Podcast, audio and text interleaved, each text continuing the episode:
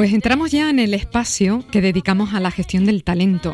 Es el espacio en el que José Ángel López, nuestro especialista en psicología del liderazgo, amante del cine, hace de estos dos aspectos una buena fusión para ayudarnos a comprender elementos del liderazgo del siglo XXI a través de películas la mar de conocidas, pero que a través de su mirada, a través de la mirada de José Ángel, podemos contemplar de otra manera, más bien desde la óptica de esto, de la gestión del talento. José Ángel, buenos días, bienvenido. Hola, buenos días, gracias. Bueno, hoy nos propones para nuestra filmoteca, tu propuesta es El indomable Will Hunting, una película del año 97 con un jovencísimo Matt Damon como protagonista. Esta cinta cuenta la historia, pues eso, de Will Hunting, un chico con una inteligencia asombrosa que trabaja como limpiador en el famoso Instituto de Tecnología de Massachusetts. Y cuando los profesores descubren ese talento oculto, ahí el chico se debate entre continuar su vida rebelde eh, o aprovechar sus capacidades. En fin, surge ahí un debate la mar de interesante, ¿no, José? Sí, sí, sí, porque además aquí refleja primero la vida de muchos de nosotros, ¿no? donde nos podemos ver identificados con la persona que siendo una joya, teniendo una joya adentro, de alguna forma es maltratado por el sistema, ¿eh? por, no solamente por la familia, según cuenta la película, sino por el sistema. Y, luego, por otro lado, refleja la realidad que se vive muchas veces con esas personas de alta valía, estas personas de alta valía, como son las personas que tienen superdotación, una inteligencia superior, que prácticamente pasan sin ser identificadas, ¿no? las estadísticas hablan de que aproximadamente hay un 5% superdotados en el mundo, ¿no? Eso quiere decir que en cada aula de 20 alumnos hay un superdotado, una persona superdotada, niño o niña, ¿no? Pues, eh, y, nuestra experiencia es que realmente no los encontramos, ¿eh? en nuestras aulas no, no, identificamos a esas personas y estamos perdiendo ese, esa potencia que la película refleja muy bien eh, esa situación. Bueno, pues vamos con la primera escena que ha seleccionado. Hay un profesor que es el que va escribiendo, va planteando un problema en la pizarra de un pasillo para que los alumnos vayan resolviendo. El caso es que luego ese problema se resuelve y no por ninguno de los alumnos precisamente. Recuperamos esa primera escena. También os planteo un sistema avanzado de Fourier. Está en la pizarra del pasillo. Espero que alguno de vosotros lo resuelva antes de que acabe el semestre. La persona que lo haga no solo obtendrá mi reconocimiento, sino también fama y fortuna al conseguir que su hazaña quede registrada y su nombre impreso en el boletín del Instituto Tecnológico.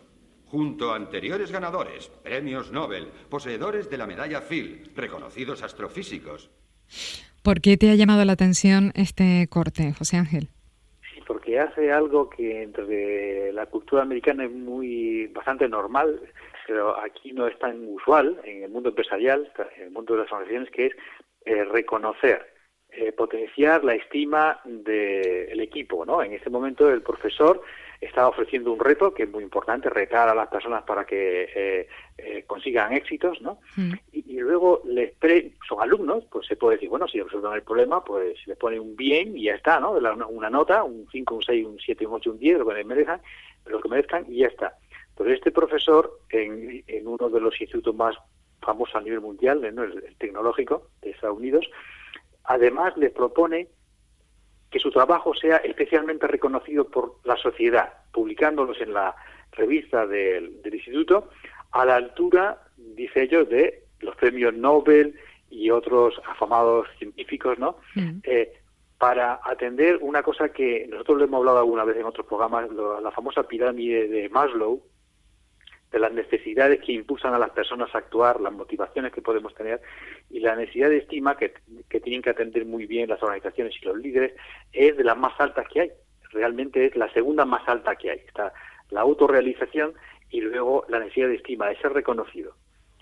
Y, en esta escena en concreto, este profesor atiende esa necesidad para potenciar y que la persona llegue al máximo rendimiento que pueda alcanzar, ¿no?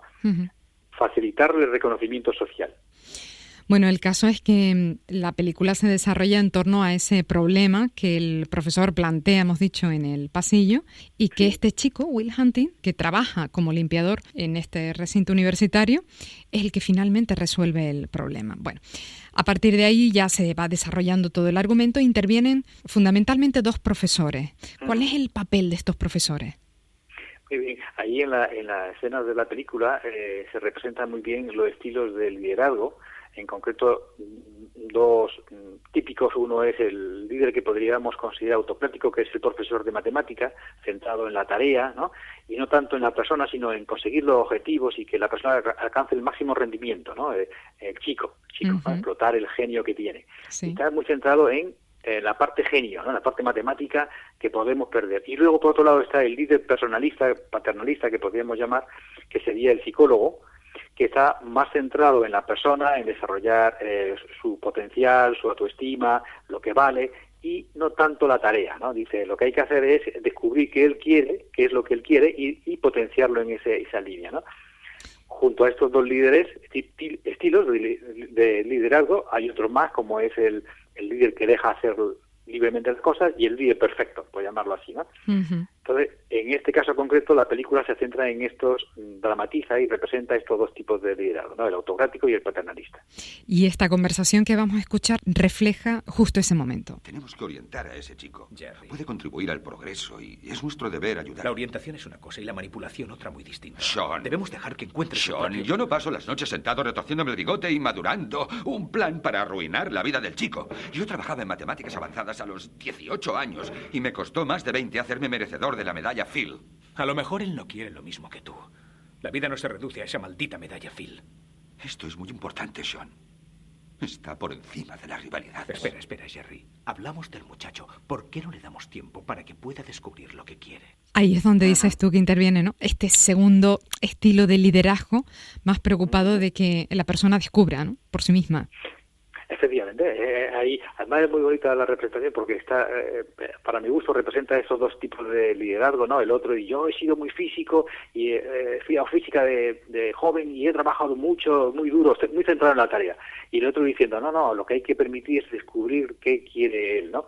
El líder autocrático, el líder paternalista y, y lo que me gusta de la escena, entre otras cosas aparte que lo refleja, es que es la combinación de los dos el, el que hace que el chico salga adelante según sus criterios, ¿no? Porque al final, efectivamente, el líder eh, necesitará ser unas veces autocrático, otras veces paternalista y muchas veces en medio. Tendrá que colocarse el líder en medio como un buen actor, escogiendo lo que necesita de cada uno de esos estilos para eh, atender a la organización y el objetivo y también para atender las necesidades de su equipo, ¿no? Me gusta mucho esa representación que hace. Y justamente ahí es cuando empieza a debatirse el, protagonista entre continuar lo que hemos dicho antes, ¿no? Continuar su vida o aprovechar sus capacidades. Es una persona que trae también sus complejidades, en fin. Y hay un instante de la película especialmente eh, delicado, que es el que vamos a ir a continuación. Lo escuchamos y luego lo, lo analiza José. Eh, Will. No sé muchas cosas. Pero... Pero esto... Esta mierda. No fue culpa tuya. Sí, ya lo sé. Mírame, hijo. No fue culpa tuya.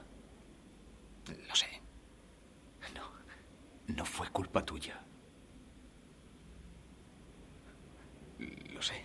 No, no lo sabes. No fue culpa tuya. Lo sé. No fue culpa tuya. Vale. No fue culpa tuya. No fue culpa tuya. Se subraya esta emoción de una forma muy intensa, ¿no? Como, como concluye la escena, además. Sí, además hay que ver la película porque luego las imágenes acompañan mucho, ¿no? Ese momento en el que tenemos a una persona superdotada, a una persona que tiene unas grandes capacidades, unas enormes capacidades, ¿no? Y que está desperdiciando ese potencial precisamente por algo que, eh, que a veces no tenemos muy en cuenta, que es las emociones, la inteligencia emocional. este hombre sintiéndose culpable, en el fondo, en las profundidades, de algo por lo que no lo es, pues se dedica a destruir su vida eh, de alguna forma para, de alguna forma eh, eh, justificar esa culpa. Me castigo porque soy culpable y destrozo mi vida. Y, entonces algo en lo que los líderes se tienen que entrenar y los equipos también es en la gestión de la inteligencia emocional, porque puede pasar eso, ¿no? Que haya emociones ahí enterradas en las personas, como pueden ser el miedo, la rabia, la tristeza, en este caso concreto la culpa, que entorpecen que un equipo que puede ser muy exitoso no alcance los objetivos que, que, que puede alcanzar, ¿no? Este momento que acabamos de escuchar es una de las muchas conversaciones que mantiene uno de los profesores con Will. Y la última escena, el último momento que has escogido es también otro momento de ese encuentro, casi ya para concluir. He pensado que voy a poner mis fichas de nuevo en la mesa y veré qué cartas me dan. Sigue los dictados de tu corazón, hijo. ¿Eh? Gracias, Sean. Oh, gracias, Will. ¿Qué nos comentas de este último momento? Sí, en relación un poquito con ese, con el anterior, es eh, que cuando se toca el mundo emocional, que es lo que hace el terapeuta de una forma profesional, es cuando empieza el chico a cambiar. ¿eh? Hasta entonces solamente cumple las expectativas que tienen los demás sobre él, las tareas, ¿no? de, claro, pero de una forma muy rebelde. Y cuando se toca las profundidades emocionales que mueven al chico, es cuando él asume su, su, las riendas de su vida y empieza a, actuar ¿no? en, para satisfacer sus propias necesidades. Y en esta en esta escena, además, vemos cómo los líderes, y en este caso el terapeuta, eh, no son inmunes. Eh, el buen líder, el buen terapeuta, eh, también se transforma con el paciente y se transforma con el subordinado. En la medida que el otro va madurando y el equipo va madurando, yo líder también cambio y también aprendo mucho. Y al final se, se ve esta escena en la que en el proceso terapéutico de mejora del chico, el terapeuta también se transforma y acepta el cambio que, que, se pone en juego. Y al final, efectivamente, en esa escena en la que los dos se dan la gracia mutuamente. ¿eh? El, chico le agradece al terapeuta el trabajo que ha hecho con él, pero el, terapeuta reconoce que ese, ese caminar juntos ha hecho a que ha hecho que él también cambie y se lo agradece a, a, su vez al subordinado, al, al paciente. Bueno, pues José Ángel López, especialista en psicología del liderazgo, te vamos a agradecer una vez más el trabajo que haces, ¿no? De, ayudarnos a comprender todos estos aspectos del liderazgo a través de las películas. A José Ángel, recuerden que pueden encontrarle en su centro de psicología y salud de Canarias en la calle Juan Pablo II, número 15, justo por encima de la Plaza Huele. José Ángel, gracias y feliz año. Feliz año, hasta el año que viene nos vemos. ¿eh? Feliz Navidad también para todos.